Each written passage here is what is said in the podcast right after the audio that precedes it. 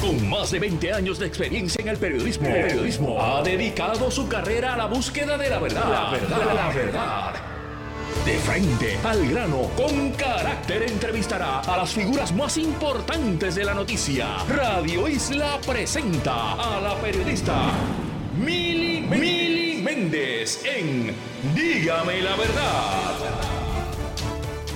Muy buenos días Puerto Rico, bienvenidos a otra edición de Dígame la verdad por Radio Isla 1320. Les saluda Mili Méndez y gracias por conectar en la mañana de hoy. Estamos en el ombliguito de la semana, estamos ya, llegó el miércoles que venga el viernes pronto, señores. Bueno, espero que todos se encuentren bien. Estoy, hoy estoy de invitada en el Hospital Menonita en Caguas, el sistema de salud Menonita. Y es que hoy hay un evento sumamente importante en esta industria de la salud y es que se van a estar inaugurando dos salas eh, neurointervencionales. Esto es como parte del Centro de Neurociencia y Manejo de Ataques Cerebrales, strokes. Así que esta va a ser la única en Puerto Rico, así que la única en Puerto Rico y en el Caribe. Estamos haciendo aquí, ¿verdad? Una inauguración sumamente importante, especialmente en, estas condiciones. Ya mismito vamos a estar dialogando con el personal de aquí del Hospital Menonita para explicarnos qué tipo de procedimientos van a estar realizando, qué significa esta inauguración, qué mejoras y cómo se va a beneficiar la salud de la población de esta región aquí en Caguas. Así que estamos aquí transmitiendo en directo, como les dije, desde el sistema de salud menonita en Caguas. Bueno, vamos a, unas informaciones y es que pues salió a relucir ayer que FEMA dio autorización para unos eh, generadores, ¿verdad? Esto es para el, periódico El Postero lo puso como el rescate energético de FEMA. Y es que se van a traer unas barcazas generatrices y generadores portátiles para estabilizar el sistema eléctrico. Yo quiero eh, poder un sonido, que allá el aquí lo tiene, para recordar cuando el ingeniero Daniel Hernández nos adelantaba esta información en Dígame la verdad de que necesitaban eh, resolver la deficiencia energética a corto plazo, que tenían muchos planes, pero que a corto plazo había que resolver esa situación para evitar los apagones, ¿verdad? Ya estamos cansados de los apagones. ¿Ustedes están cansados de los apagones? Todos estamos cansados. No. Estamos todos cansados de, los, de los apagones eh, y pues vimos ya esta semana cómo se dio uno. Vamos a escuchar qué fue lo que dijo el ingeniero Daniel Hernández el 13 de octubre aquí en Dígame la Verdad. El, punto número dos es las pickers, las pickers. que son las unidades como los megallens que están en Palo Seco, que los la autoridad los compró hace unos años atrás, están en función. Ya entraron en funciones, pero ustedes saben que, que, la EPA lo había, el término secuestrado, ¿verdad?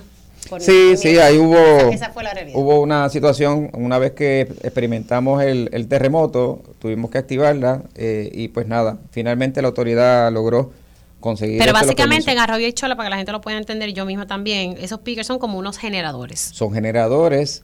y funcionan a base de diésel. Y eh, pueden funcionar a base de diésel o pueden funcionar también a base de gas natural. ¿Y a qué van a apostar ustedes? Nosotros a lo que esté disponible porque estamos en emergencia, estamos en una situación de limitación de generación, lo que, lo que el mercado tenga disponible a corto plazo, eso es lo que deberíamos tener para mitigar. Y no estamos hablando aquí de traer este tipo de generación y dejarla de forma permanente.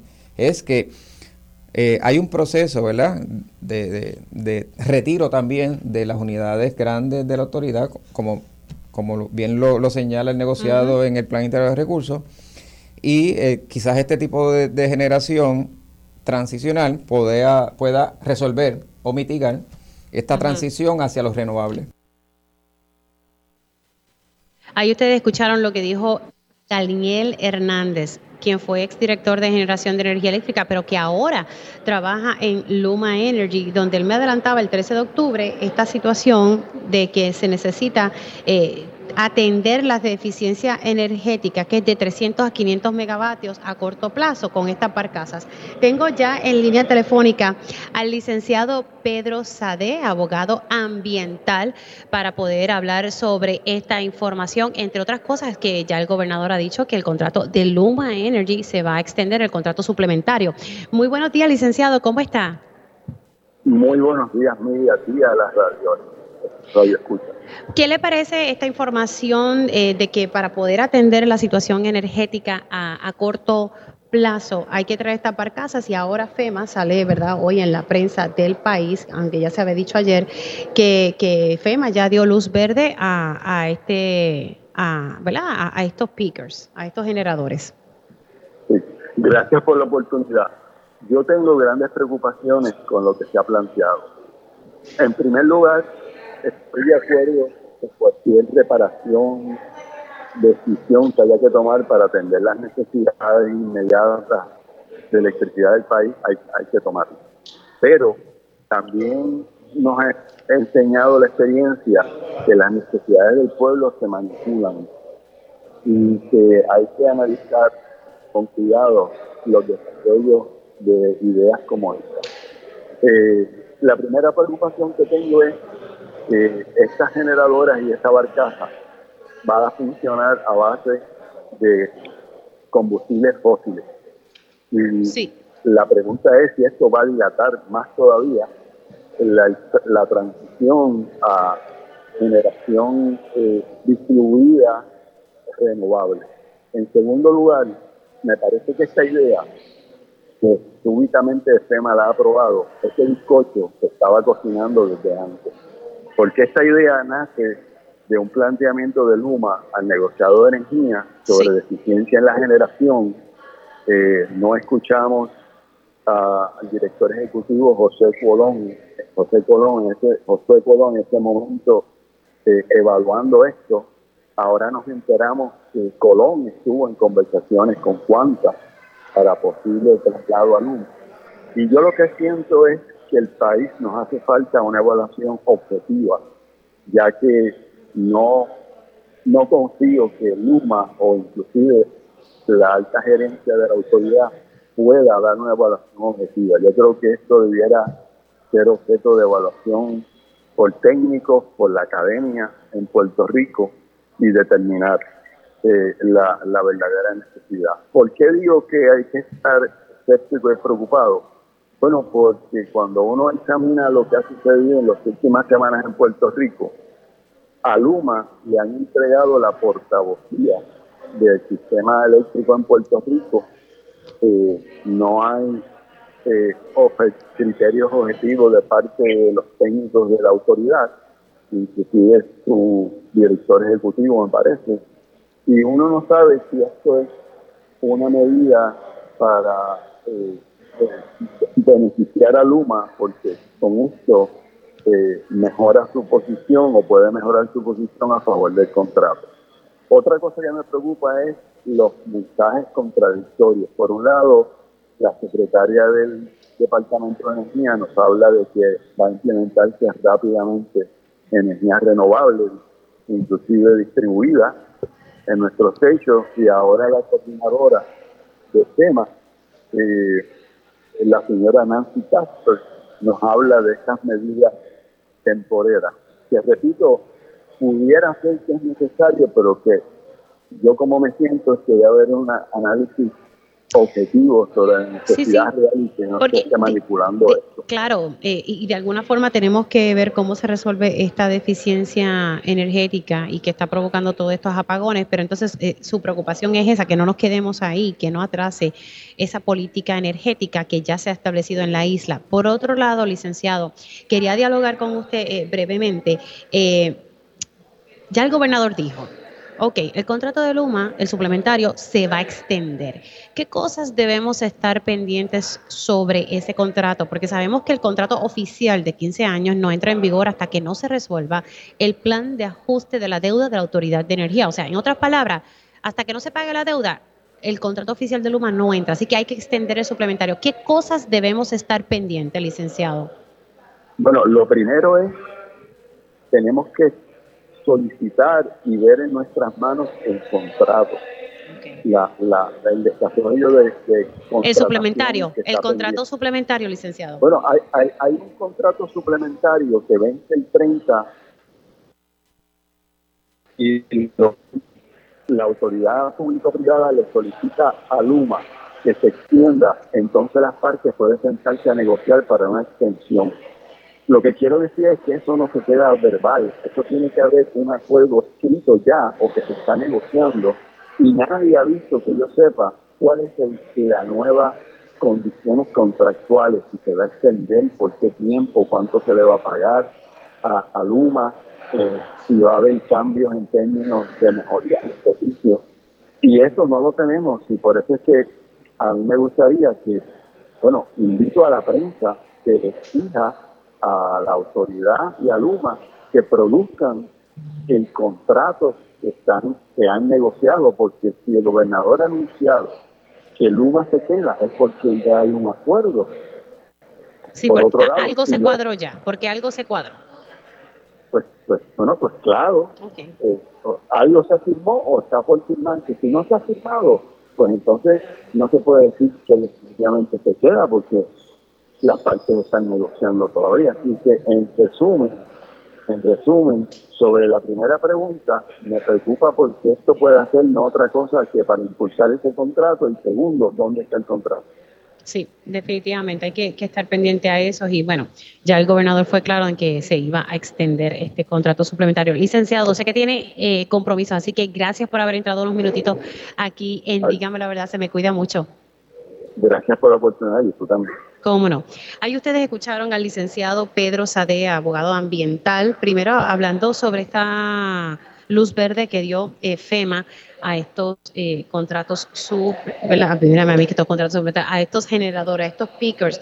Recuerden que hay una deficiencia eh, ¿verdad? De energética, así que a raíz de, esa situación, pues entonces el negociado de energía, Luma Energy, debo decir, Luma Energy presentó al negociado de energía, mira, tenemos esta situación de deficiencia, interesante lo presentó Luma, no lo presentó la Autoridad de Energía, tenemos que resolverlo. El negociado dijo, pues mira, siéntate con, siéntate con energía eléctrica, siéntate con FEMA y miren cómo van a crear entonces un plan de mitigación para resolver esta situación de deficiencia energética. El 13 de octubre, que fue el sonido que ustedes escucharon más temprano, era cuando el ingeniero Daniel Hernández me informaba que hay que, hay que resolver esa situación. ¿Por qué? Porque hay una deficiencia energética de 300 a 500 megavatios, ¿verdad? Y que hay que resolver esto a corto plazo. Ellos no apuestan a que esto sea, ¿verdad?, algo eterno, pero esa es la preocupación que tiene el licenciado Pedro Sade, porque estas barcazas que con generadores funcionan a base de, combustible fósil. Eh, y también eh, estas otras pickers, lo mismo. Así que nada, ya se dio luz verde para, para eso. Vamos a ver que entonces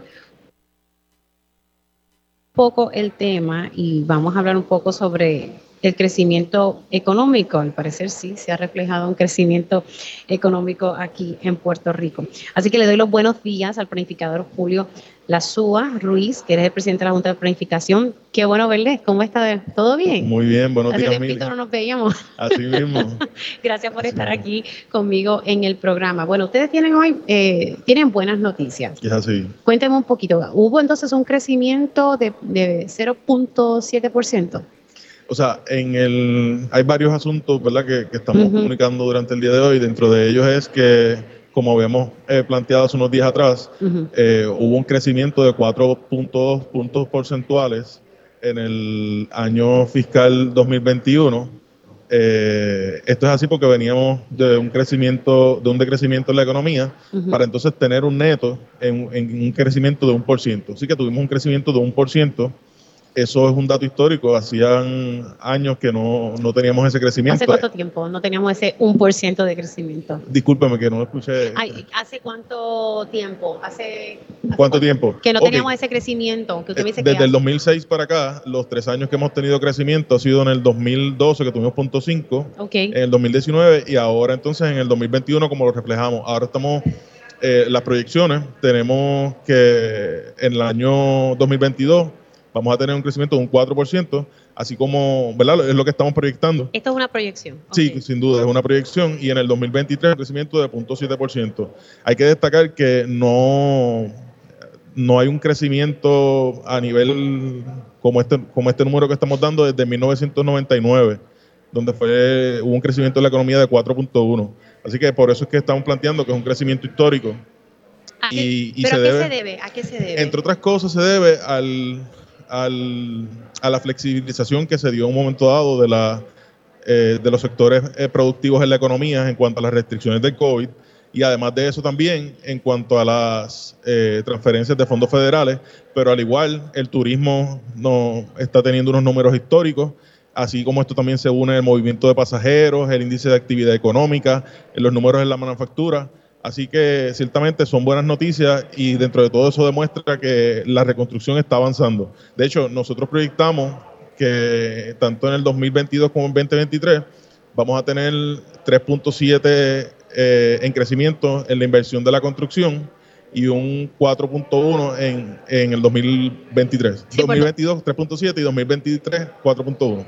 Eso se debe pues, específicamente en la construcción. Claro, eh, eh, por todos los proyectos que o se han iniciado o que van a estar iniciando. Ahora, hay un reto con esto de, de, las, de los proyectos de construcción y es la mano de obra.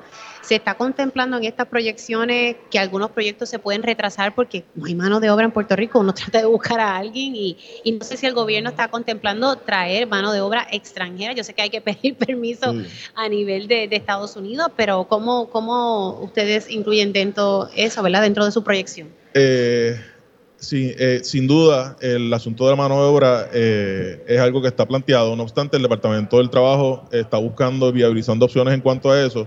Pero por otro lado, eso es una oportunidad. Dentro de esa área es una oportunidad porque precisamente eso promueve la competitividad, y a su vez eh, es beneficioso para los trabajadores. ¿Por qué? Porque entonces los patronos se tienen que mover, ofrecer mejores salarios, mejores beneficios. Así que esa es la cara buena de ese asunto. Ok, así que a raíz de todo esa, lo que ha pasado recientemente, debemos este crecimiento.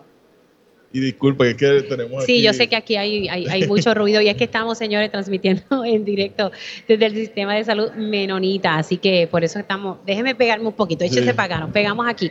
No, que le estaba, ¿verdad?, repitiendo que todo eso se debe a las últimas actividades económicas, ese crecimiento y entonces esta proyección, si esos eh, proyectos de construcción siguen su curso como está contemplado en estos momentos.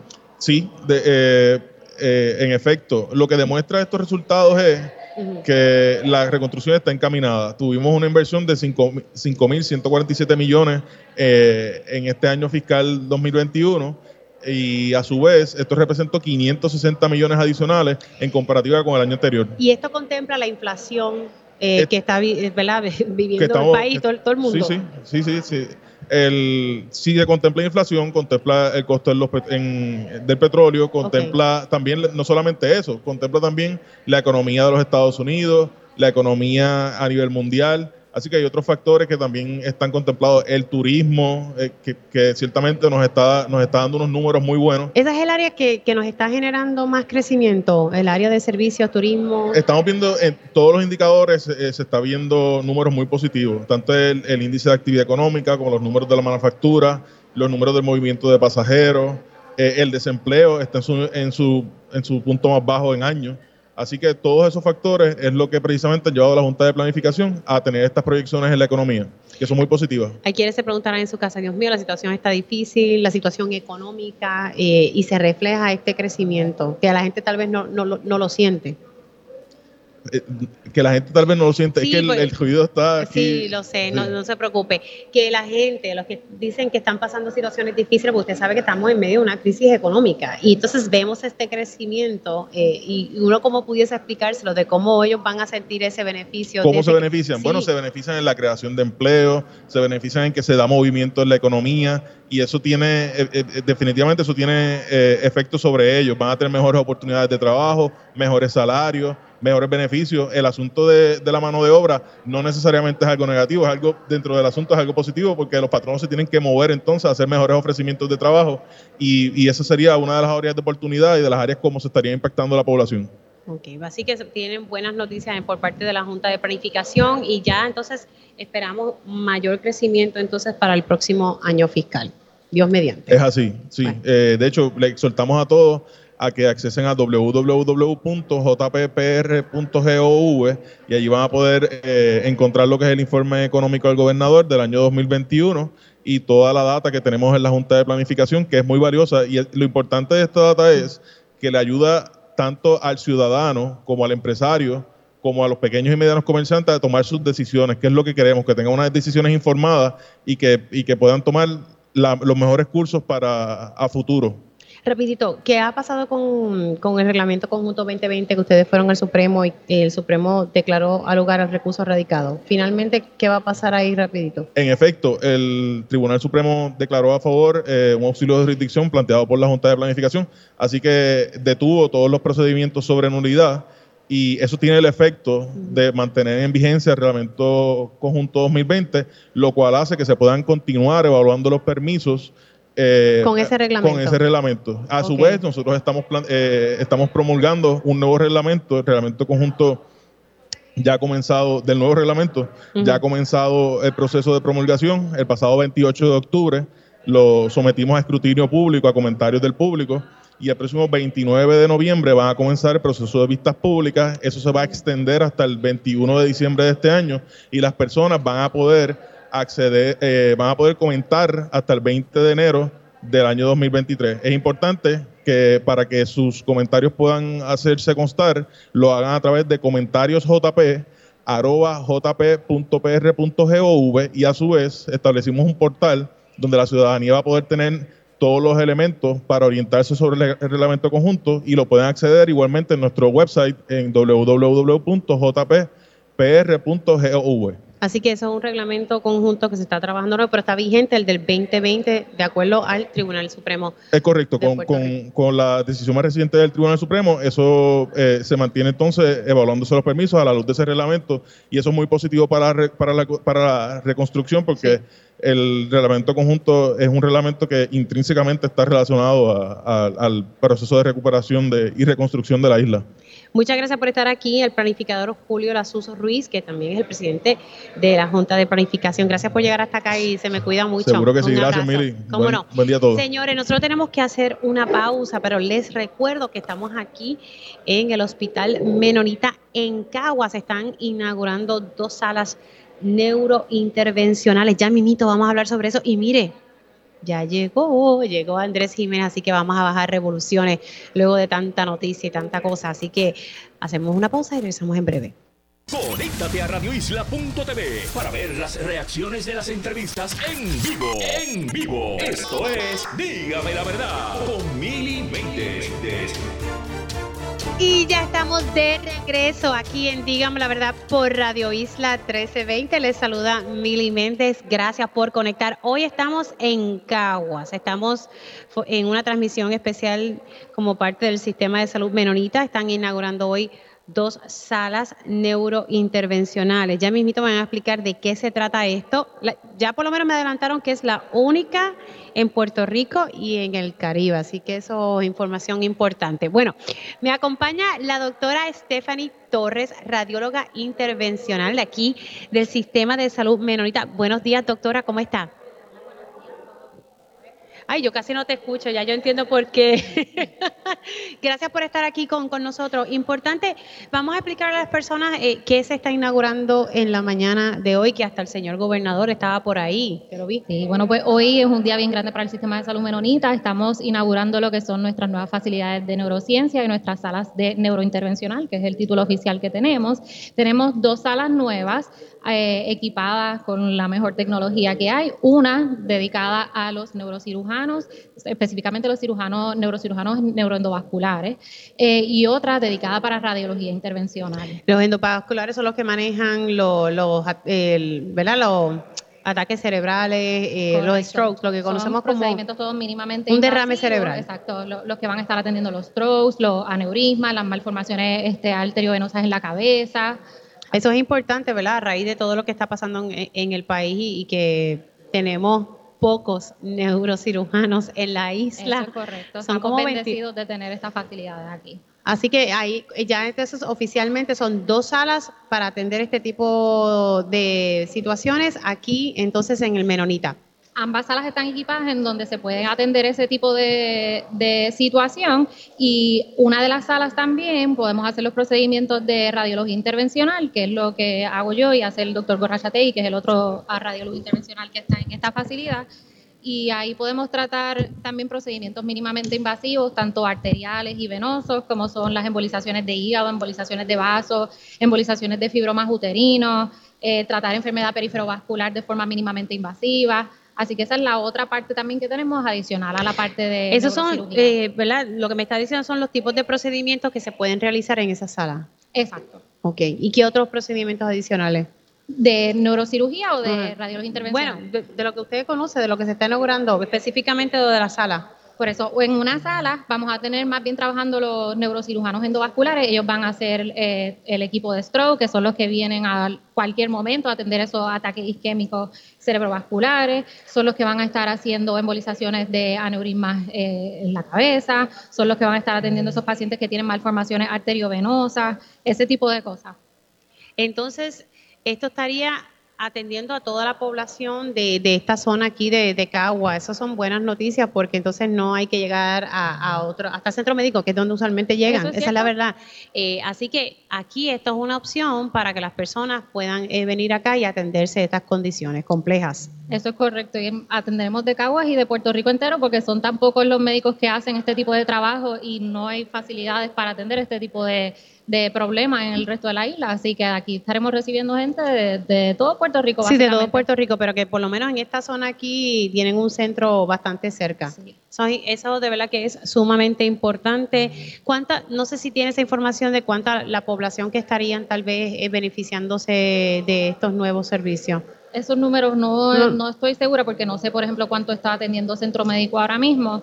No. Pero Exacto. Sí, que sí es un reto, pero la realidad es que con la situación del saludo, ¿cómo estamos? De los neurocirujanos en Puerto Rico, ¿sabe? Tenemos 21, más o menos el, el, último número de una investigación que hice y a la verdad que son necesarios. Si usted tiene un accidente de motora, si usted tiene un accidente en su vehículo y tiene una situación en, en su cabeza en el cerebro, quien único lo puede atender, ¿verdad? Es un neurocirujano. Eso es correcto. No hay mucho y no dan abasto con la necesidad que hay en este país. Así que doy fe de que todos los que están aquí trabajan arduamente y tienen sus familias y duermen poco y están aquí día a día atendiendo pacientes, están en el hospital. es un detalle que la gente tiene que también tener presente, que ustedes son seres humanos, que están trabajando, tienen familia y además de trabajar, pues tienen sus responsabilidades personales. No, claro, pero... Eh, hay, que buscar un balance, pero ahora mismo hay tanta necesidad que, que trabajan. Tú eres jovencita, trabajan un montón. Tienes mucha energía, mucha energía. Doctora Stephanie Torres, gracias. Gracias por estar aquí. Gracias eh, radióloga intervencional de aquí del Sistema de Salud de Menonita. Y como les dije, están inaugurando dos salas neurointervencionales, ¿verdad? Con toda la tecnología, como la doctora Torres nos acaba de explicar. Y estas son las únicas en Puerto Rico y en el Caribe, ¿verdad? Con, con, este nivel de tecnología. Así que gracias por estar aquí con nosotros en Dígame la Verdad. Señores, son las 10 y 32 y vamos con lo siguiente.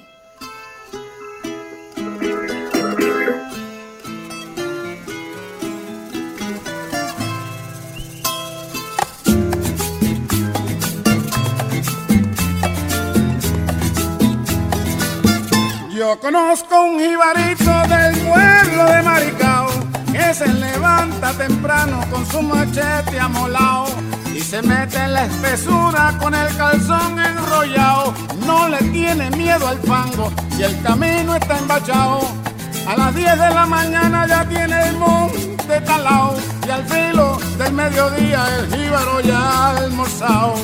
¿Y qué come ese jibarito tan listo y tan aguzado? Que come ese jibarito tan listo y tan abusado. Café con pan y andas con bacalao. Café con pan y andas con bacalao. Un jíbaro inteligente, un jíbaro preparado. Y a chinchorro.com él siempre está conectado para ver si en la catumba está el ya Estamos en el ombliguito de la semana, pero ya yo estoy, mira, bajando ahí intensidad. Y nada, le quiero dar los buenos días a Andrés Jiménez. ¿Cómo estás? Qué rico verte. Ay, qué bueno. Saludos a todos, a toda la radio audiencia. Placer para mí estar contigo. Este, te saqué ya allá del campo y te traje para acá, para, qué bueno, para Por favor. Bueno, vamos a hablar ya mismito de tu concierto, pero yo siempre aprovecho que cuando tú me visitas hay que hablar de cosas del país. Claro que sí. Claro que, mira, pégate para que te escuchen mejor ahí eh, eh, el micrófono, no tengas miedo. ¿Cómo estás viendo la situación en, la isla? ¿Qué, te parece? Hablando de política. Nene, sí, tú zumba. Ah, ah. Bueno, yo, zumba, Yandel. yo creo que estamos, estamos en la misma situación para hacer una lectura correcta de lo que está pasando en el país. Estamos en la misma situación que antes de las elecciones el año pasado. Hay una ruptura para ambos lados del espectro político y hay una toma de decisiones que se tienen que dar en base hacia dónde tú quieres, o sea, los dos partidos políticos principales, hacia dónde, de, de qué mar tú quieres sacar los peces para llenar tu, tu NASA, ¿no? Si, lo- si las quieres de la derecha o los quieres de la izquierda. Y ahí en ese, en ese proceso, en ese espectro político, pues hay una, una realidad que se, que se está dando en los últimos años de una ruptura de ambos partidos y, el que tenga la capacidad de, de desarrollar un discurso político atractivo, cada cual dentro de, su, de sus ámbitos ideológicos, pues ese, ese va a tener eh, predominancia en el país. ¿Y cómo ves la, bueno, tengo que irme a una pausa, pero al regreso me gustaría, nada, conocer tu sentir de ¿ves? la situación energética del país. Ese es como que el pan nuestro de cada día y los apagones nuestros de cada día, Ajá. para coger tu opinión sobre eso. Y hablaremos de tu concierto, porque como él no se está quieto, él siempre está haciendo cosas. Eh, sí. No está metido solamente en el campo trabajando la tierra, que sé que la trabaja Sí. con machete en mano. Machete en mano. Eso es. A picota limpia. Diantre, hace tiempo yo no escuchaba eso, solo hacía abuelo. Bueno, señores, hacemos una pausa. Estamos aquí transmitiendo en directo desde el Hospital Menonita. Hacemos una pausa y regresamos con Andrés Jiménez. Y que come ese jibarito, tan listo y tan abusado. Café con pan, y andas con bacalao. Café Conéctate a radioisla.tv para ver las reacciones de las entrevistas en vivo. En vivo. Esto es Dígame la verdad con Mili Méndez.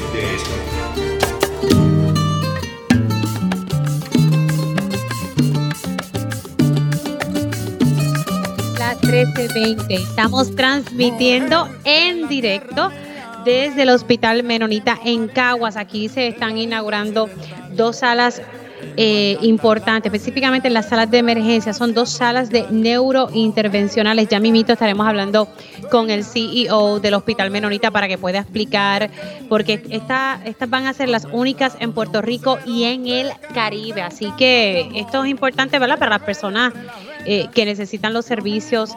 eh, que relacionados pues la ataques de stroke desde el cerebro y que necesiten un neurocirujano pues eso va esto eso se va a estar ofreciendo aquí en Menonita en Cagua sigo con Andrés Jiménez y yo dejé una pregunta sobre la mesa, ¿qué le parece a él la situación energética y los apagones nuestros de cada día? Yo le digo así ahora porque es que eso es constantemente. Tuvimos Sí. como una semanita y media sin apagones, pero después... Sí, yo lo vivo todo, a cada momento que se me va la luz, pues siempre estamos pendientes, porque a veces mucho tiempo ya, y tú tienes que estar pensando que se me dañan las cosas que tengo en la nevera y ese tipo de cosas. Pero yo pienso que ahora estamos ya en los dos últimos años del cuatrenio, me parece que ese va a ser uno de los issues más importantes en la campaña política de este año y quien no tome medidas para resolver ese problema, pues perderá muchos votos. ¿Qué te parecen las alianzas? Están hablando, obviamente el código electoral no, no permite la, est- este tipo de alianza que dos partidos se unan y, y corran Pero- por cierta, pero, pero se van a hacer estrategias de a- alianza. ala- alianzas tácitas se dan, Mm. ¿sabes? Pues, tiene que ver mucho con la cuestión ideológica, ¿no? Lo- los, los que se van ah, hacia una ideología soberanista, todos los partidos que tengan esa ideología, pues tienen un, un- un marco común en que hacer alianzas, ¿no? Eh, y los que se vayan hacia el, la, la estadidad o lo que podríamos llamar la asimilación a Estados Unidos, pues también tienen otro marco de alianza, ¿no?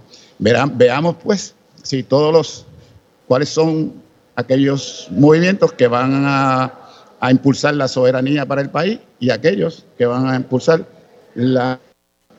En ese sentido, van a tener base común en que, en que establecer alianzas. Sí, y eso es una de las cosas que se estaba hablando, que por lo menos en el tema del estatus, que muchos pelanos tienen unas líneas de pensamiento distintas, que por lo Ajá. menos en eso lo pusieran en hold y se unieran en las cosas, en las causas comunes por el bien del país, porque sabemos que el gobernador fue electo con un 32% de la Esa es la población. realidad. Esa es la realidad. Aquí entonces aquí no, no nos atrevemos a enmendar la constitución para hacer una segunda vuelta, que son cosas que se han recomendado, pero aquí hay como un temor y una timidez. No, y en, en ese momen- en ese momento, pues la decisión del rumbo que va a tomar cada organización, porque estamos hablando de los dos partidos que han sido históricamente los partidos mayoritarios y tienen que tomar una- unas posiciones para poder atraer público de acuerdo a su ideología que puedan absorber para, las- para las elecciones. Eso eh, va a ser un proceso sumamente interesante.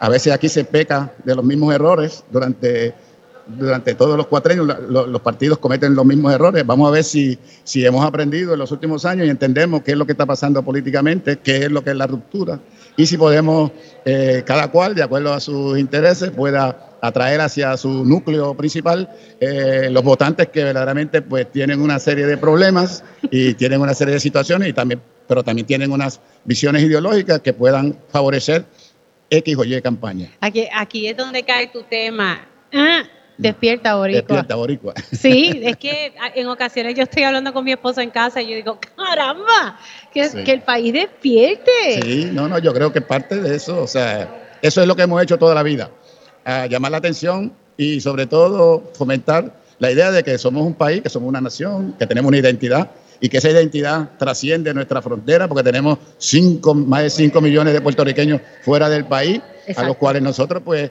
eh, diariamente estamos en, en proceso de comunicación con ellos y lo que ellos viven allá nos afecta a nosotros y lo que nosotros vivimos acá les afecta a ellos.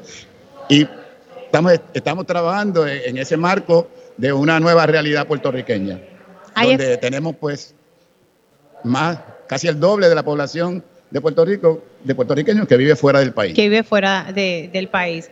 No sé, vamos a ver que yo no quiero perder las esperanzas, pero uno viendo las cosas que ocurren aquí en Puerto Rico, a veces uno, no sé, Pero no le- solamente lo que ocurre aquí, lo que ocurre en el mundo. No, no, claro, lo que pasa es que uno, ¿verdad? Se, queja, se queda con lo inmediato de lo que tienes en tu entorno, pero sí, estamos viendo a nivel mundial cosas Sí. horribles, especialmente esta situación con Ucrania y Rusia, o sea, La eh, intronización de la mediocridad. ay, qué lindo te quedó eso. A ver, pero quedó fino, quedó fino. Sí. Yo lo hubiese dicho de otra manera, bien, bien, bien pueble. Vamos a hablar de tu concierto, que es, dice, Mis Maestros. Así es el título de tu con- Así que tú le vas a rendir honor a tus maestros. a mis maestros. Sí, digamos que, digamos que no importa en el área en que tú te desenvuelvas, científica, cultural en el caso mío, eh, uno siempre tiene unos maestros. O sea, la humanidad tiene unos conocimientos dados, unos adelantos dados. Todos partimos, todos partimos de un punto en específico. Y de ahí en adelante, pues nosotros añadimos lo que podemos dentro de nuestra capacidad y dentro, dentro de nuestros talentos, ¿no? Pues yo, pues, reconozco, pues, que en un momento determinado, pues, hubo muchos poetas, compositores, realidades, como la guerra y eso. eh, mis maestros de escuela también fueron Importante. y músicos y cualquier persona que en un momento determinado se puede convertir en tu maestro si llama la atención sobre algo en particular que, que a ti te parece que es importante ¿no? y creativo. Así que yo, yo el año pasado que hice mi aniversario, mi 50 aniversario, que por supuesto lo hice dos años más tarde de lo que debía, por la pandemia. bien, está bien, lo hiciste. Pues entonces, pues, el, el- el concierto del año pasado eran todos mis temas de, de mi autoría. Pero en este concierto yo continúo, es una segunda, eh, una segunda parte de lo que es mi carrera, que es en gran medida pues mucha musicalización, musicalización de poemas y algunas poemas que yo canto de algunos compositores, ¿eh? a otras canciones de la, del- del- de la música popular. Tengo algunos elementos de la música popular que, de- que también fueron mis maestros y, y sobre todo pues eh, darle una idea de cuáles son los factores que me han cambiado, cómo yo he evolucionado durante... ¿Has evolucionado? Sí, he de ese Andrés mucho. Jiménez de hace 50 No, pues no, no, yo no soy el mismo, no. Es que eso es parte de ser humano, ¿verdad? Que uno evolucione y uno, y pero que sea para bien, ¿verdad? Eso es lo que Claro, el aspiramos cambio, siempre. el eterno cambio. O sea, que, y la, la necesidad de sobrevivir también está en nosotros. O sea, por ejemplo, tenemos que adaptarnos a la tecnología. O sea, tenemos, tenemos que empezar a bregar con las computadoras y tenemos que empezar a, a- a visualizar que la- la- las maneras de comunicación en el mundo están cambiando y que tenemos que estar en, en, la- en las redes sociales, que, estamos, que tenemos que estar en YouTube. Así pues, la gente puede ir a, a, a la red y buscarme por eljíbaro.com y ahí van a conseguir todos mis discos y todas mis canciones. Van a ir a YouTube y van a ir a mi canal de, de- de YouTube. O sea, y te has puesto al día todo. con todo eso. Claro. Muy bien. Eso, Eso, es lo que- eso es bien importante, o sea, de ese proceso evolutivo y eso te, y eso te transforma a la vez que te, te permite comunicarte con la gente con, con- con- y sobre todo con los jóvenes, que es un elemento, por ejemplo, que también, hablando incluso también de la política, cualquier líder político que quiera ganar eh, adeptos en nuestro país tiene que empezar a bregar con la juventud, que son las personas que tienen que son más propensas al cambio y que y para eso si tú quieres bregar con la juventud tienes que introducirte en el mundo de las redes sociales y tienes que trabajar con eso ¿Estás- ¿Tú estás ya en las redes? Sí. Ah, se- claro que sí Ave María. si tú eljíbaro.com para la tienda donde pueden conseguir todos mis discos pueden conseguir me pueden conseguir en Instagram en, en Facebook Andrés Jiménez El Jíbaro le ponen like por ahí nosotros tenemos Uh, Yo te voy a, yo te voy a buscar como ya. 200 mil Mira. seguidores Oh my God, déjame buscar. Espérate, te busco como Andrés Jiménez el Jíbaro. Andrés Jiménez El Jíbaro si le das like y ahí ves todo lo que yo hago Mira, el concierto va a ser el 10 de diciembre en el Centro de Bellas En el Artes. Centro de Bellas Artes de Cagua a las 8 de la noche. San Juan, mira, salió a- San Juan. No vengan acá, es a San Juan. Es No, el centro de, la sala de festivales del Centro de Bellas Artes de San Juan. Mira, salió. ¿Qué vos te doy para? Te doy No, pues imagínate, ella, ella, ella te cuida, ella te cuida. Mira, bueno, un concierto ah, dedicado a tus maestros en el Centro de Bellas Artes de San, San Juan. El 10 de diciembre a las 8 de la noche. En Tiquetera pueden conseguir lo- los boletos. No, lo puedes conseguir en, en, eh, en- la- allí mismo en Bellas Artes. En Bellas Artes, los lo boletos en Bellas Artes. Ticket Center. Ticket Center, Ticket Center, los boletos y allí en el Centro de Bellas Artes, allá en Santurce, allá Y- en San o puedes ir a la página de eljíbaro.com y, y le da un clic y te lleva directo Mira, a Ticket Center. antes de ir, no, ti- nada, gracias por siempre estar aquí en mi espacio, siempre me disfruto las conversaciones contigo. Así que gracias por llegar hasta acá y mucho éxito en este concierto a tus maestros. Y nada, que, que la pases bien, que tengas una hermosa Navidad. Gracias a ti por la oportunidad de hablar con tu gente. Gracias a Radio Isla porque siempre están al tanto de nuestras cosas. Y pues nos vemos en el concierto. El 10 de diciembre a las 8 de la noche en el Centro de Bellas Artes, Andrés Jiménez en concierto, dedicándoselo a sus maestros. Y precisamente quiero irme a la pausa con este tema. La mujer puertorriqueña, porque al- luego de la pausa vengo con mi panel de mujeres. Luis Jordan. capa y mi sombrero y el aura que hacia ti gira, aura de noches de luna que en su regazo suspira, siempre te besa con una de las trovas de mi lira. Mi musa quiere ser hada para servirte mondada la naranja de la luna, en la lujosa y plateada bandeja de la laguna. Conéctate a radioisla.tv para ver las reacciones de las entrevistas en vivo. En vivo. Esto es Dígame la verdad con Mil Mili 2020 ya estamos oficialmente en la segunda hora de Dígame la verdad por Radio Isla 1320. Espero que hayan disfrutado la conversación con Andrés Jiménez el Jíbaro. Quería bajar un poco revoluciones y tiene muchas personas están preguntando, mire, ¿dónde es el concierto? Mire, es en el Centro de Bellas Artes en San Juan. O sea, usted va a dirigirse allá al Centro de Bellas Artes de San Juan y es el 10 de diciembre a las 8 de la noche. Así que allí pueden conseguir los boletos en el mismo Centro de Bellas Artes. Así que señores, vamos, vamos con, con mi panel de mujeres. Vamos con él. Ellas llegan a defender firmemente su postura ante los asuntos del país. Ahora, lle- llega nuestro panel de mujeres en Dígame la verdad. Que no las veía. Eh, últimamente me está pasando esto con muchos de los invitados, que uno pues se acostumbra a hablar por teléfono o a través de Zoom, Skype, de todas las cosas que, que tenemos gracias a la tecnología, pero qué bueno que tenía este remoto hoy en el Hospital Menonita aquí en Caguas y echen para acá. Bueno, hay una que no me podía decir que no, porque de aquí, si te atrevías a decirme que no, la busca. Ah, también. Eh, a rayo. Eh, a rayo. bueno, ya tengo aquí conmigo a Eda López. Buenos días, Eda. Buenos días, Mili. Buenos días a las compañeras Qué por guapa. fin. Gracias. Este, aquí en mi, be- mi bello país de Caguas. Ay, mira la otra. Bienvenidas. Y tengo también a la licenciada Ivonne Lozada que está aquí con nosotros. ¿Cómo estás, Ivonne? Qué bueno verte. Mira, hoy estoy bien contenta, uniformadita, bien arregladita, Ay, porque ah, es un día no me había percatado. celebrar, Ah, es un día para celebrar. Pues ese va a ser Pero el tema. gracias por invitarnos. No, no, sí, pero ahora es que me percato y, y- y miro bien. Bueno, tengo a la licenciada Carmen Lebrón. Carmen. Hola, buenos días. Yo encantada de estar aquí. Obviamente comparto lo mismo que Eda, porque yo soy cagüeña, así que Ah. nosotras le damos la bienvenida a ustedes. Ay, ay, ay, ay, así ay. que un placer. Qué bueno, qué bueno. Y qué bueno que las puedo ver. No es lo mismo uno, ¿verdad? Conectar a través del teléfono o, ¿verdad? Vía Skype o como sea, pero que por fin las pude ver. Yo creo que la última vez que las vi es cuando yo estaba por allá por Corozal. En Corozal. Ay, nena, eso fue hace mucho tiempo. Bueno, y estamos aquí transmitiendo en directo desde el Hospital Menonita, aquí en Caguas, donde se están inaugurando las nuevas salas eh, neurointervencionales. Ya mismito estaremos hablando con el CEO para que nos dé más detalles. Son las únicas que hay aquí en, en Puerto Rico con esta tecnología y en el Caribe.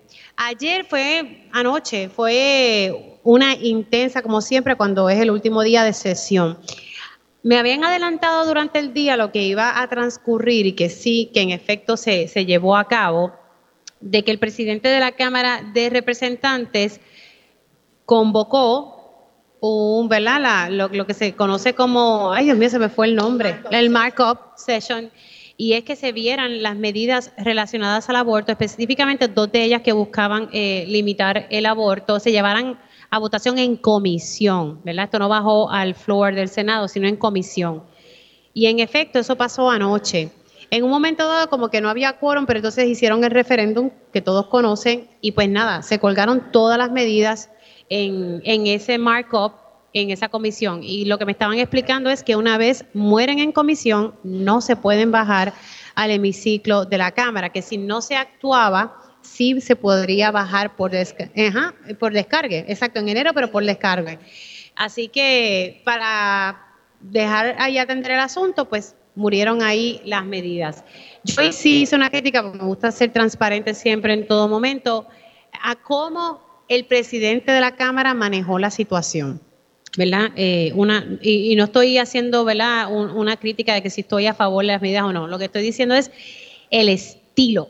Él lo sabe, pues se lo he dicho en persona, ¿verdad? Y de la misma forma que lo estoy diciendo públicamente, se lo he dicho en persona. El estilo no me agrada, ¿verdad? Y, pues eso fue lo único que, que yo critiqué. Se sacó el presidente de la Comisión de lo Jurídico, Orlando Aponte. La información es que yo tengo es que él regresa a la comisión en enero. ¿Qué razón hay para eso? No sé. Pero nada, se removió de la comisión eh, para entonces eh, Rafael Tatito Hernández asumir la presidencia y hacer lo que se, lo que se hizo ayer. ¿Qué les parece a ustedes? Porque ha sido, han sido año, un año intenso sobre este tema eh, en particular. Voy a comenzar con la licenciada Ivonne Lozada. Y, pues usted trabajó también en el Senado por mucho tiempo y todos saben lo, que, lo que ocurrió eh, y ha sido muy activa en estos temas, al igual que las compañeras. ¿Qué, qué, qué te parece todo? Porque eran, Dios mío, eran cinco medidas. Obviamente, una era para convocar un referéndum para que la gente opinara Se sobre este tema. Una era que para que se tipificara como delito si un- una mujer embarazada pues moría y estaba embarazada, pues que su bebé, que es- esa vida contara. Otra era que prohibir el aborto desde los latidos del bebé. El proyecto Alegado- alegados latidos. Los, los latidos. Pulso eléctrico. Bueno, no entremos en eso, pero eh, de- ese era el del de Burgo, la representante. El otro, el proyecto de Senado 693, es que ese sí tuvo mucho debate, pero que sí pasó en el Senado. Y ese lo que buscaba es limitarlo ya a las 22 semanas. No sé si se me queda otro, pero más o menos ahí yo creo que los tengo todos, más o Eh, menos. yo creo que hay unos, Hay uno se que- puede que se haya quedado uno que otro, pero todos se fueron, todos se quedaron y murieron en comisión ayer. Yo tengo que estar de acuerdo contigo en términos del estilo. El estilo. Pues fue un marronazo Y claro, siendo a favor de las posturas que uno eh, apoya, pues uno dice, ay, qué chévere, vamos a celebrar que bien, pero holde, si hubiese sido del lado opuesto, es estaríamos que criticando que qué macharrán, que el marronazo, que esos no son los estilos. Y que un hombre bla, decidiendo bla, bla. sobre el cuerpo de la mujer Así y que, que debemos bueno, no hacer. Pero eh, eh, Tatito se ha destacado por ser una figura bien contradictoria en, sus, en su discurso, porque por un lado está eso, pero en su discurso eh, enfatiza el derecho a la dignidad humana y a la intimidad consagrada en la Constitución de Puerto Rico. Entonces hace todo un discurso que ha sido el discurso de la oposición en contra de las medidas que pretenden restringir el aborto. Eh, así que un poco se elevó, digo, fue el discurso de él o de algún asesor que se le escribió, pero fue muy buen discurso, muy buen discurso y, muy buena línea, eh, que claro, fue, no lo esperábamos por el día también, te- eh, nos venían estos comentarios de, mira, eh, van a matar los proyectos en comisión y yo no quería eh, crear falsas expectativas porque aquí podía pasar cualquier, Cualquier cosa. cosa. Pero ciertamente el acto ayer de relevar los miembros de la comisión, reconfigurar miembros nuevos a la comisión, y, y convocar a una sesión por encima, relevando que el reglamento requiere 20 eh, 48 horas para el markup session, así que liberó a las medidas de, ese, de esa de lo que disponía el reglamento de la Cámara y reconfigura a los miembros de la comisión y se nombra el mismo presidente interino. Cuando yo vi los miembros de la comisión, yo dije, ok, los van a matar porque dije, estos son todos eh, liberales, están en contra de los, de los proyectos que restringen eh, el aborto. Pero sí fue, ha sido muy intenso, una lucha eh, intensa desde el pasado año. eh, que ha costado, que me costó a mí mi trabajo, así que valió la pena. Bueno, porque, estar porque aquí usted hoy. fue fiel a sus convicciones, usted no se mueve de acuerdo a la marea. Y lo digo porque eso fue lo que ocurrió. O sea, usted luchó ahí contra el que era en, en ese entonces, ¿verdad? Su patrono y pues las consecuencias, pero yo creo que está mejor Pero ahora. No podemos bajar la guardia. No, no, no, no, no. Esto no termina aquí. Esto es una batalla. Chévere, vamos a pasar las Y navidades. esto va a ser tema en las elecciones, ténganlo claro. El energético, que me decía Andrés Jiménez ahorita, y el tema sobre el aborto y, y sobre otros temas, ¿verdad? Van a ser eje en, en las elecciones. Paso contigo, Carmen, y luego voy con, con Eda. Ciertamente lo que dice la licenciada eh, es correcto, yo comparto todo lo que ella ha dicho. Eh, lastimosamente cuando tenemos posturas terminamos fuera de, nuestras posiciones, aun cuando tengamos la razón, eso no es importante. Es importante que no podemos ser eh, verticales en nuestras decisiones cuando ocupamos algunos puestos, ¿verdad? Pero más allá de eso, yo tengo que añadir que yo estoy feliz porque momentáneamente nosotros tenemos una tranquilidad. ¿Y por qué digo momentáneamente? Porque estos son temas que cuando por alguna razón política necesitamos exacerbar los ánimos y necesitamos entrar en alguna controversia que pueda ser de carácter de distracción para otros asuntos, utilizamos los asuntos de las mujeres precisamente para lograr esa distracción. Y yo creo que si miramos la, la historia, eso ha sido así siempre.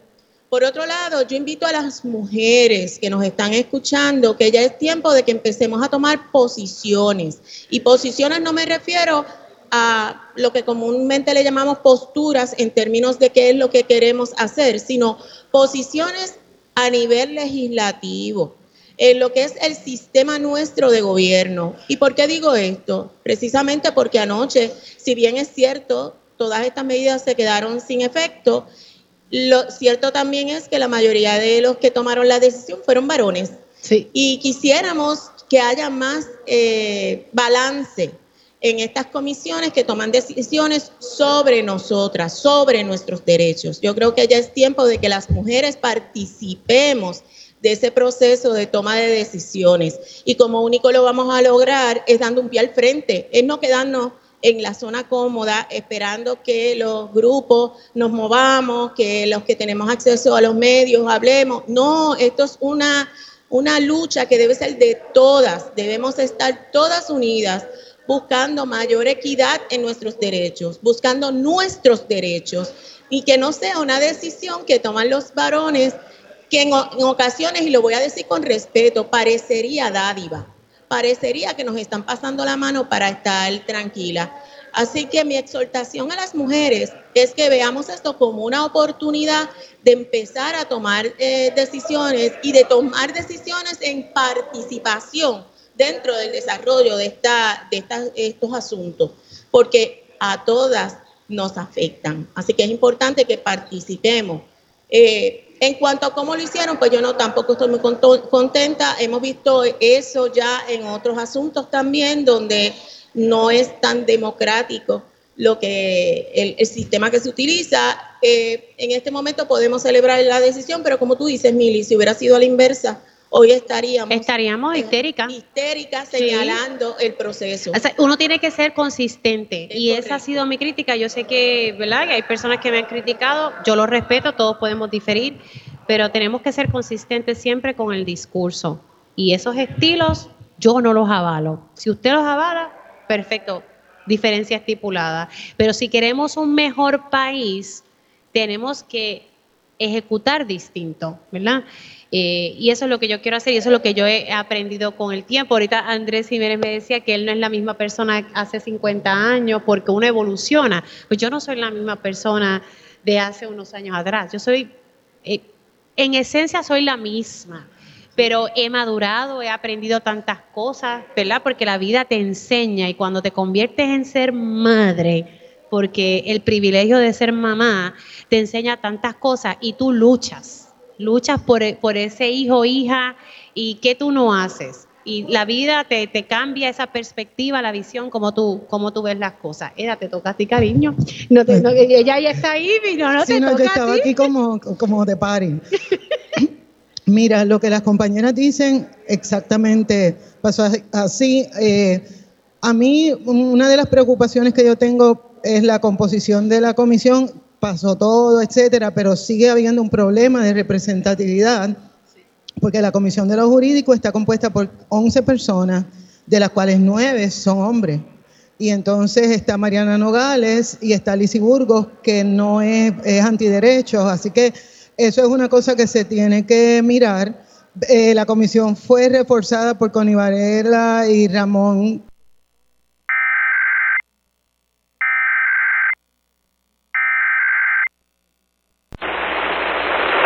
Servicio Nacional de Meteorología en San Juan interrumpe la programación regular de esta emisora para realizar la prueba semanal del sistema de alertas en emergencias para Puerto Rico y las Islas Vírgenes Americanas. Durante situaciones de emergencia esta alarma será activada. La prueba se realiza los miércoles entre las 11 y 12 del mediodía, si las condiciones del tiempo lo permiten.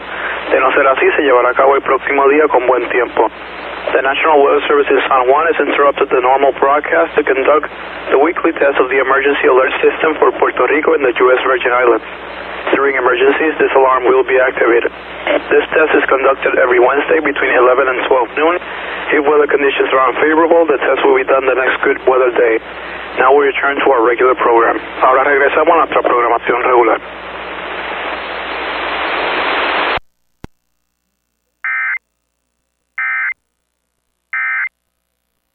Sí, sí, pero entonces con, con, esto hay una cosa que me preocupa y es que estos son cinco medidas. Una de ellas era para legalmente oficializar el derecho al aborto, que es una medida eh, multipartita, María de Lourdes, Ana Irma, o sea, es una, una medida multipartita. ¿Qué pasa? Van corriendo más proyectos por, por varias personas, primordialmente por eh, Rodríguez Bebe y Lizy Burgos que atentan contra el derecho de las personas a decidir. Entonces, menciono eso porque orgánicamente convocadas por la mesa de aborto, que fue la primera, el primer espacio, ¿verdad?, en tiempos recientes que se activó, tenemos un espacio que se llama Marea Verde, que es un espacio diverso, es un espacio formado con múltiples personas y es un espacio que estamos intencionando que represente el sentir de las personas. Y por ejemplo, en la Marea Verde hubo mucho júbilo formado por doctoras, por abogadas, por compañeras de derechos, por, por o sea, es, una, es un grupo bien ecléctico, un grupo bien amplio y a mí me parece que y de diversos sectores, diversos sectores ideológicos y filosóficos, incluye a mujeres del Evangelio. Y a mí lo que me parece es que otra gran ganancia que hemos tenido con esta coyuntura es que nos hemos podido ver, unir y luchar con un mismo propósito. Así que yo no podría decir que esto fue el resultado de un espacio nada más, porque fuimos todas. O sea, eh, hemos, sido todas, hay compañeras que desde sus instituciones hicieron cosas, pero también queremos decirle al país que aún nos falta, porque por ejemplo, una de las cosas que a mí me preocupa es que no tenemos eh, las personas trans, por ejemplo, no las tenemos ahí, no tenemos la representación de las personas no binarias. Me gustaría ver más personas que visibilizaran las condiciones que viven las personas negras y afrodescendientes en el país, personas con diversidad funcional, personas con impedimentos. O sea, a mí me parece que tenemos que ampliar todavía la mesa un poco más, pero de verdad pienso que es un premio para la constancia porque con muy poco tiempo de preparación salíamos y nos representábamos, etcétera. Y yo tengo que agradecer públicamente a Ivonne porque gracias a Ivonne pudimos tener aquella, eh, ella fue parte de la conferencia de prensa aquella multipartita y por el apoyo que ella nos brindó fue que José Luis Dalmau la, la despidió. Así que sí, ha habido bajas, ¿verdad? Ha habido algunas cosas en el camino, pero no nos hemos echado para atrás. Esto me llena a mí mucho de esperanza porque nadie puede representarse mejor que las personas que pueden decir, mira, yo tengo la necesidad de decidir sobre mi cuerpo por esto, por esto y por esto. Y yo creo que ya es hora de que nos escuchemos, que no nos impongamos y que nos escuchemos y que esos sectores antiderechos sepan que no vamos a permitir que nos atrasen la sociedad. No, yo pensando en Milena, yo quiero que Milena tenga el derecho a decidir. Sí, y, que ella pueda tomar sus decisiones y, pues mamá se encargará y papá también, que es un papá muy activo, de que ella reciba esa educación, esa educación que necesita para tomar las decisiones eh, correctas. Así que de, eso se trata, de eso se trata. Bueno, son las 11 y 17, voy a poner un, un sonido y es que el lunes en Pegados en la Mañana, la Procuradora de las Mujeres estuvo hablando con el compañero Julio Rivera Saniel, pues el tema sobre los feminicidios, ¿verdad? En general. Y quiero que escuchen qué fue lo que ella dijo eh, sobre este término y, pues que la mayoría de las mujeres que, han, han, fallecido, la gran mayoría ha sido en situaciones... Eh, dentro, ¿verdad? De situaciones criminales o situaciones. Quiero que lo escuchen, no quiero, ¿verdad? No quiero resumirlo, quiero que ustedes puedan escuchar y podamos llegar entonces en el próximo segmento eh, a, hablar sobre este tema. Vamos a escuchar el sonido de la, de, la procuradora de las mujeres. Bueno, pues estamos, eh, tenemos más feminicidios en esa parte, eh, Julio. Tenemos 65 muertes violentas de mujeres y quiero hacer, ¿verdad? Explicar un poquito y hacer esa diferencia. Y de esas 65 15 son feminicidios. Porque es importante señalarlo por la introducción que tú acabas de dar. Tenemos 50 mujeres muertas eh, por causas criminales, a manos de sicarios, por la misma razón que tú acabas de dar, porque son eh, daño colateral o porque son el blanco, es lo que estamos viendo, ¿verdad? Bajo la investigación que se está dando del, del en este caso del, del asesinato de Mayagüez, y que no que nos está preocupando, pero que nos ocupa el hecho de que para nosotros es bien importante que estas investigaciones se estén llevando a cabo, verla conforme al protocolo que se estableció a partir de enero eh, 2022, porque la oficina no solamente trabaja con el feminicidio, con la violencia de género, sino también estamos también, eh, ¿verdad?, desarrollando estrategias de cómo vamos a trabajar para que las mujeres no estén falleciendo. O sea, tenemos 50 mujeres y esto también ha implicado adicción a droga, eh, y cómo nosotros tenemos que trabajar también las otras problemáticas que las mujeres en Puerto Rico están atravesando. Dijo la Procuradora de las Mujeres el lunes en entrevista en Pegaos en la mañana. Son las 11 y 20. Dejo ese sonido ahí sobre la mesa, me voy a una pausa y entonces regreso con mi panel de mujeres. Conéctate a radioisla.tv para ver las reacciones de las entrevistas en vivo. En vivo. Esto es Dígame la verdad con Mili Méndez. Y ya estamos de regreso aquí en Dígame la Verdad por Radio Isla 1320. Les saluda Mili Méndez. Ya me invito regreso con mi panel de mujeres para que puedan reaccionar al sonido que ustedes escucharon en el pasado segmento de la Procuradora de las Mujeres. Como les dije más temprano en el programa, estamos transmitiendo en directo desde el Hospital Menonita en Caguas, ¿verdad? Y es que están aquí inaugurando dos salas neurointervencionales ahorita nos explicaban la importancia de tener estas salas y todo lo que se puede realizar en los pacientes que se pueden atender, especialmente en esta región, aunque la doctora Torres me decía que vienen muchos pacientes de toda la isla a recibir los servicios, especialmente en momentos en que tenemos escasez de neurocirujanos y pues nuestros especialistas, que hay un reto ahí.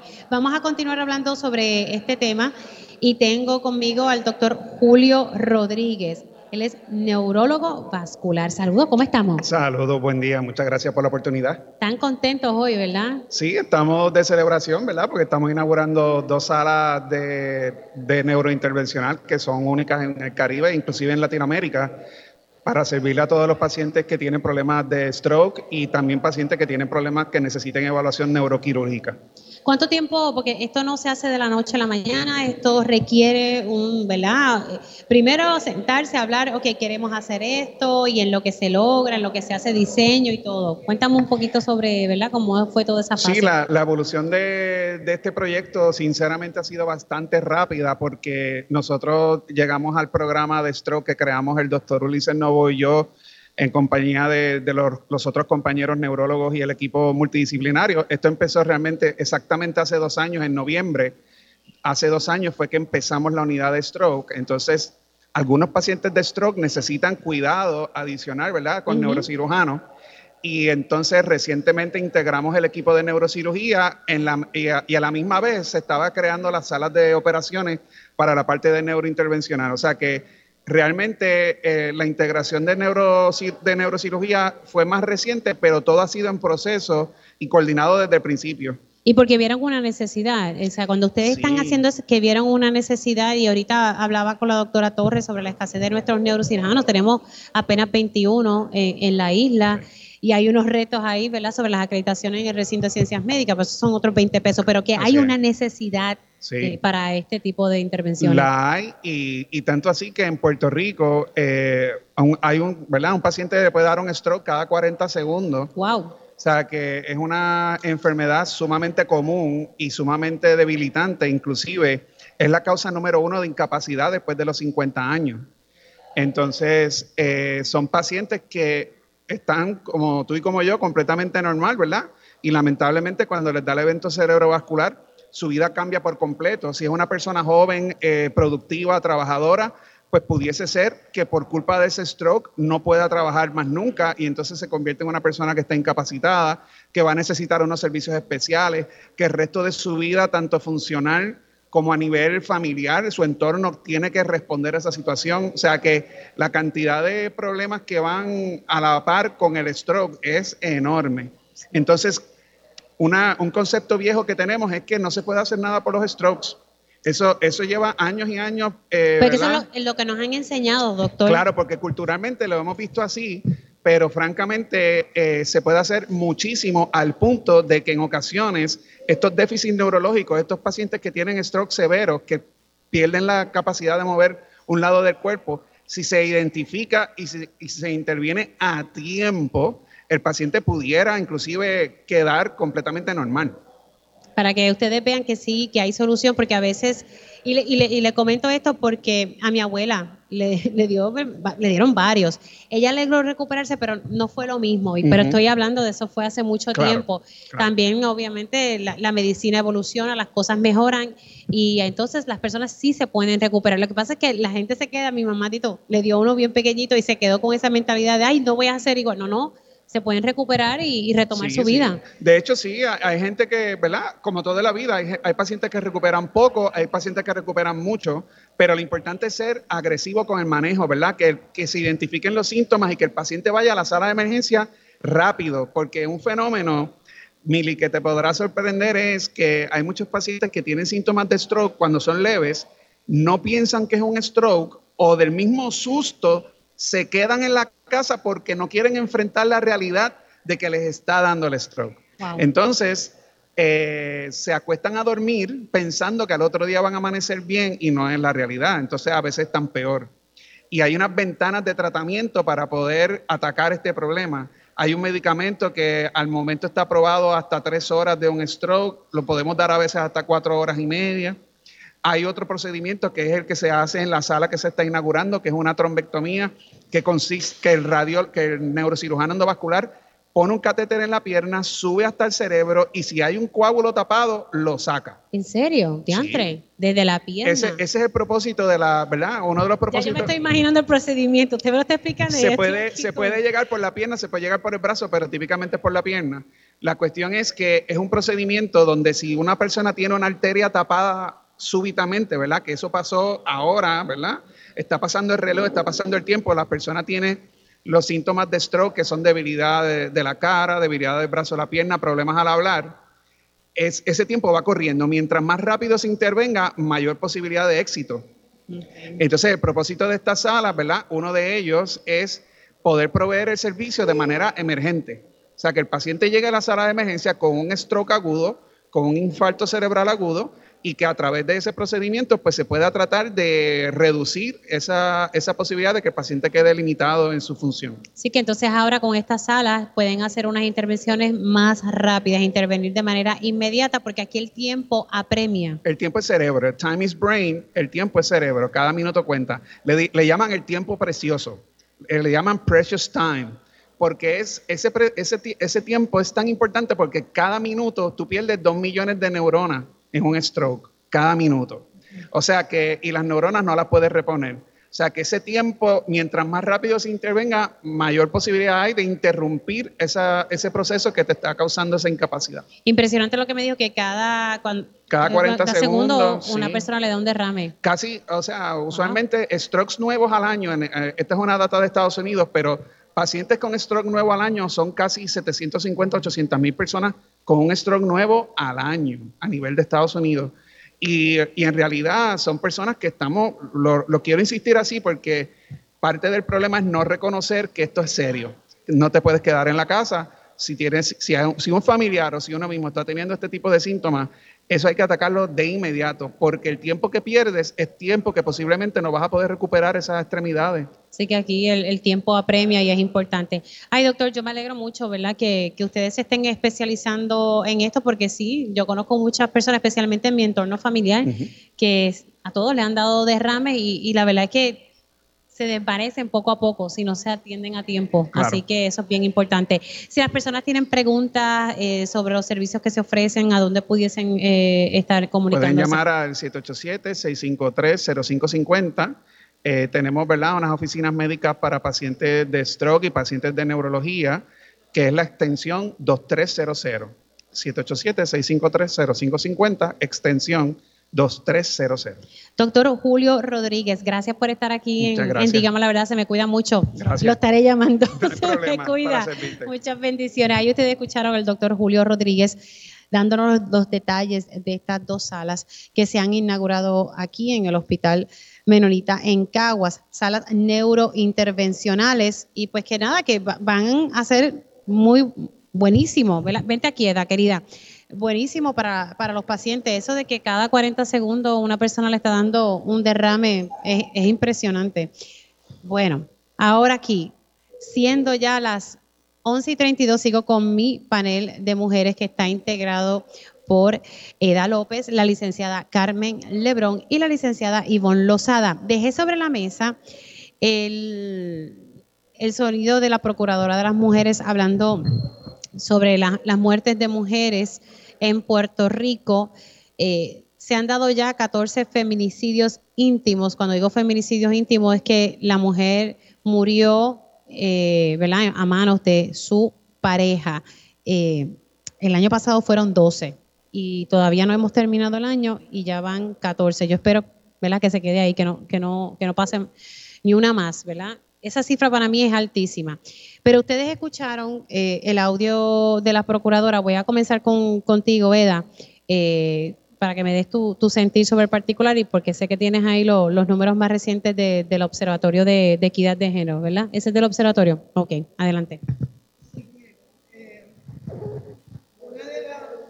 Uno de los elementos que nosotras consistentemente hemos denunciado es que necesitamos saber cuál es la realidad y cuáles son los números reales de, lo que está ocurriendo. Entonces, a mí me alarma que la procuradora interina esté usando unos datos que no están basados en la realidad. Y les recuerdo a la audiencia que el Observatorio de Equidad de Género surgió como un, un esfuerzo de compañeras que veían la necesidad de visibilizar los números reales. Con eso en mente, el, eh, y con el informe actualizado al 11 de noviembre. Eh, lo primero es que, lo yo no sé de dónde ella saca que la mayoría de los feminicidios que han ocurrido han sido por eh, trasiego de drogas. Eh, sí, pues mira, fíjense, fíjense lo que les voy a decir. De los 68 feminicidios que hemos tenido hasta este momento, que dicho sea de paso, hasta este momento son 15 más que el año pasado, el total del año pasado. Hay 14, como dijo Mili, que son íntimos, que son de pareja o expareja. Hay 6 vinculados a crimen organizado. Uno de ellos fue una sobredosis que, se le, que alguien le, le administró para una sobredosis. 44 están bajo investigación que uno de los, esto es un problema recurrente que nosotras siempre venimos señalando porque si visibilizamos la cantidad de los que son inequívocamente feminicidios íntimos, pero ¿quién me garantiza a mí que en esos 44 no haya más casos de feminicidios íntimos? Y tenemos un, un problema adicional y es el proceso de investigación porque, por ejemplo, no está abierto el portal de la policía para saber si feminicidios de años anteriores después fueron reclasificados porque se continuaron investigando. Entonces, aunque no sea así como lo están trabajando, el efecto de eso es que un año cierra y con ese año cierra la cantidad de feminicidios y empezamos de nuevo tabula rasa en enero. Así que una de las investigaciones, ¿verdad?, que habría que hacer en algún momento, y yo me imagino que no va a venir del gobierno porque no les conviene, es ver en un término, digamos, de 10 años qué ha, eh, ocurrido después de que ellos cierran el año eh, con, esta cantidad de feminicidios. Sin embargo, también tengo que puntualizar algo que me alarma mucho, y es eh, la diferencia que hay entre los números que tiene la policía en este momento, que dice que son cuarenta y pico, versus los 68. ¿Cómo la policía está manejando esa discrepancia de veintipico de casos eh, que están registrados, que fueron asesinatos? Así que a mí me gustaría que en algún momento la procuradora interina, Madeline Bermúdez, se sentara a analizar lo que, cómo se trabaja desde el Observatorio de Equidad de Género, porque se trabaja como se trabaja en toda Latinoamérica, y, que recuerde que su trabajo no es defender inequívocamente la función de la policía, sino cuestionar estas cosas que no nos hacen sentido. ¿Por qué tanto que están bajo investigación? Porque una discrepancia de más de 20 casos, eso es una tercera parte de la cantidad, pero además dos terceras partes de los, de los feminicidios están todavía bajo investigación. Tengo que hacer una pausa, pero al regreso eh, continuamos con este tema y con el resto de las panelistas, eh, con la licenciada Ivonne Lozada y con la licenciada Carmen Lebrón, para que puedan opinar sobre este tema. Estamos transmitiendo en directo desde el Hospital Menonita en Caguas. Regresamos en breve. Conéctate a radioisla.tv para ver las reacciones de las entrevistas en vivo. En vivo. Esto es Dígame la verdad con Mili ya estamos, de, ya estamos de regreso aquí en Dígame la Verdad por Radio Isla 1320, transmitiendo en directo hoy desde el Hospital Menonita aquí en Caguas, donde se estuvo inaugurando, se inauguraron dos salas neurointervencionales. Aquí se dio cita el, el gobernador para formar parte de esta inauguración como parte ¿verdad? De, de estos esfuerzos que está haciendo el Hospital Menonita. Nos quedamos, ya Eda, estoy sigo con mi panel de mujeres, Eda pudo reaccionar a las expresiones que hizo la procuradora de las mujeres en Radio Isla 1320 el lunes, pues eh, explicando que 50 mujeres habían muerto por, ¿verdad? Habían muerto por causas criminales, hablando un poco, ¿verdad? sobre los, los feminicidios y, y cuando digo feminicidios son muertes de mujeres, feminicidios íntimos, muerte de mujeres, asesinatos, ¿verdad? Eh, ya sea por su pareja o expareja, feminicidios íntimos, ¿verdad? Siempre trato de destacar eso para que la gente no, no, no, me, no se confunda, porque en ocasiones me han dicho, wow, eh, han matado a sesenta y pico de mujeres sus parejas. Y yo, no, espérate, vamos a hacer una diferencia porque la gente se me confunde. Ahora le toca el turno a la licenciada Ivonne Lozada.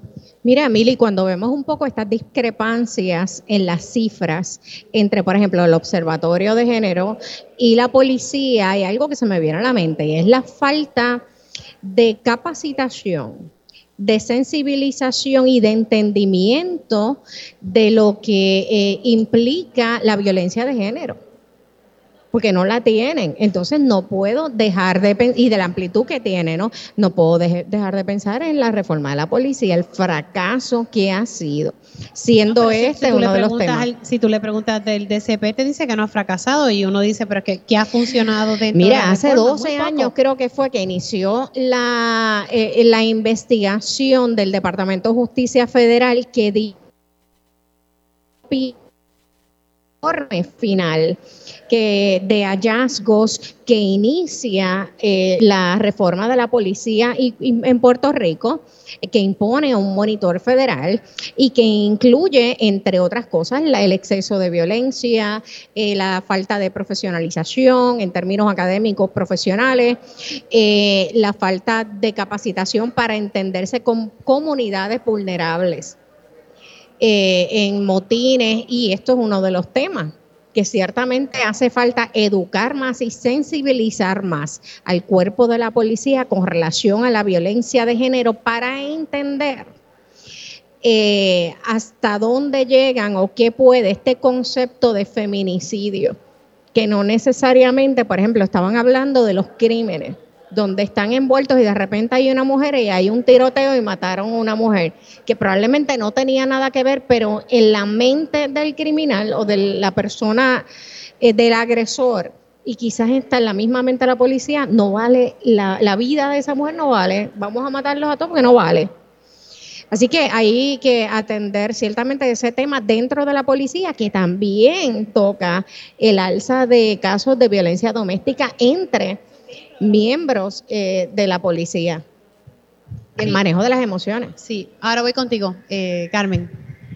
Bueno, yo voy a, hacer énfasis en los casos no resueltos. Eh, cuando vemos las estadísticas, hay alrededor de unos 44 casos, Eda me corrige si estoy equivocada, que no han sido debidamente o, o, que están en curso de una investigación. No ha concluido dicha investigación. En ocasiones esto ocurre, concluyan la investigación durante el próximo año y no se recoge por alguna razón en las estadísticas y pues se queda uno pensando que el año anterior lo que hubo fueron eh, tanto muertes por violencia doméstica o por violencia de pareja, eh, para hacerlo más claro. Y entonces pues ciertamente eso es un punto que es bien importante. ¿Por qué? Porque para establecer políticas hacia dónde y cómo vamos a atender estos, eh, estos asuntos, tenemos que saber claramente cómo terminaron esos casos que están todavía bajo investigación.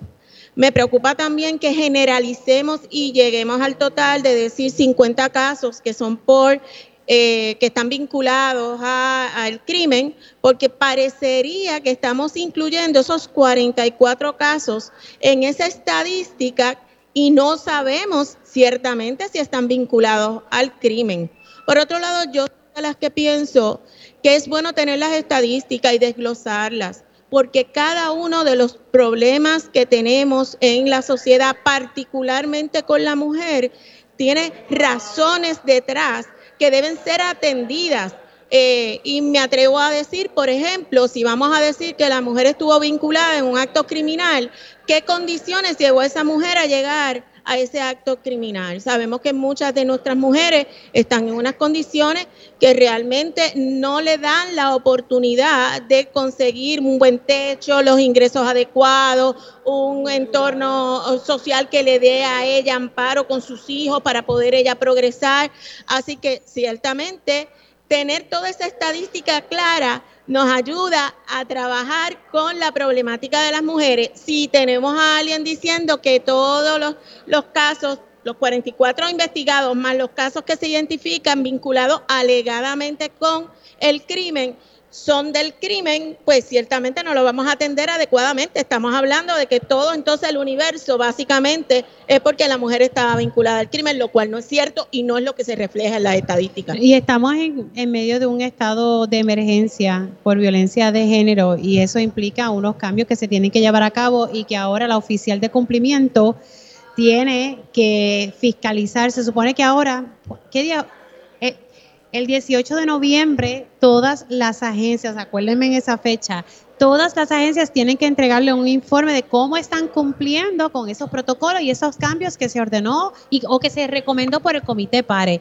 Y eso hay que estar pendiente y darle, darle follow. ¿Querías decir algo Sí, que no se nos olvide. Ayer hubo una conferencia de prensa en el Colegio de Profesionales del Trabajo Social para anunciar lo que es el inicio de la campaña de los 16 días de activismo contra la violencia de género, que es una eh, iniciativa internacional que se da en contra de, obviamente, el tema principal en esta campaña son precisamente los feminicidios. Así que van a ¿Cuándo, estar comi- ¿Cuándo comienza eso? 25 de diciembre, que es el Día Internacional, 25 eh, de de- perdóname, noviembre. de noviembre, el Día Internacional en contra de la violencia de, de las mujeres. Al día de después del Día de Acción de Gracias. hasta el viernes. 10 de diciembre, que es el Día eh, Internacional de los Derechos Humanos. los derechos humanos. Y es bien importante eh, que estén atentos a, la- a las páginas del Colegio de Profesionales de Trabajo Social, porque eh, de la actividad de lo que se trata es de crear una red de actividades donde se conciencia a la población sobre medidas de prevención o atención de violencia doméstica desde las diferentes perspectivas. Se va a preparar un calendario, así que es bien importante que vayan haciendo llegar las actividades para poder eh, distribuirlo. Y este domingo hay una actividad convocada por la Asociación de Psicología eh, y es para la niñez. Eh, va a ser en la, plazoleta del Banco Popular de Puerto Rico, desde las 12 hasta las 5 de la tarde va a haber actividades, va a haber mucho énfasis en los niños con diversidad funcional, eh, va a haber talleres, acompañamiento, así que les invito a que también estén atentos a la, a la página de la Asociación de Psicología en relación a esa actividad este domingo desde las 12 hasta las 5. Bueno, compañeros, le quiero dar las gracias por llegar hasta acá. Qué bueno verlas a todas y que estén bien. Y a ustedes, gracias por la sintonía, por siempre conectar aquí en Dígame la Verdad y a la familia, ¿verdad?, del Sistema de Salud Menonita. Gracias por la invitación y deseándoles pues mucho éxito y que los servicios puedan llegar a la ciudadanía, ¿verdad?, estos servicios que ellos van a estar ofreciendo. Así que nosotros hacemos una pausa, pero al regreso, tiempo igual.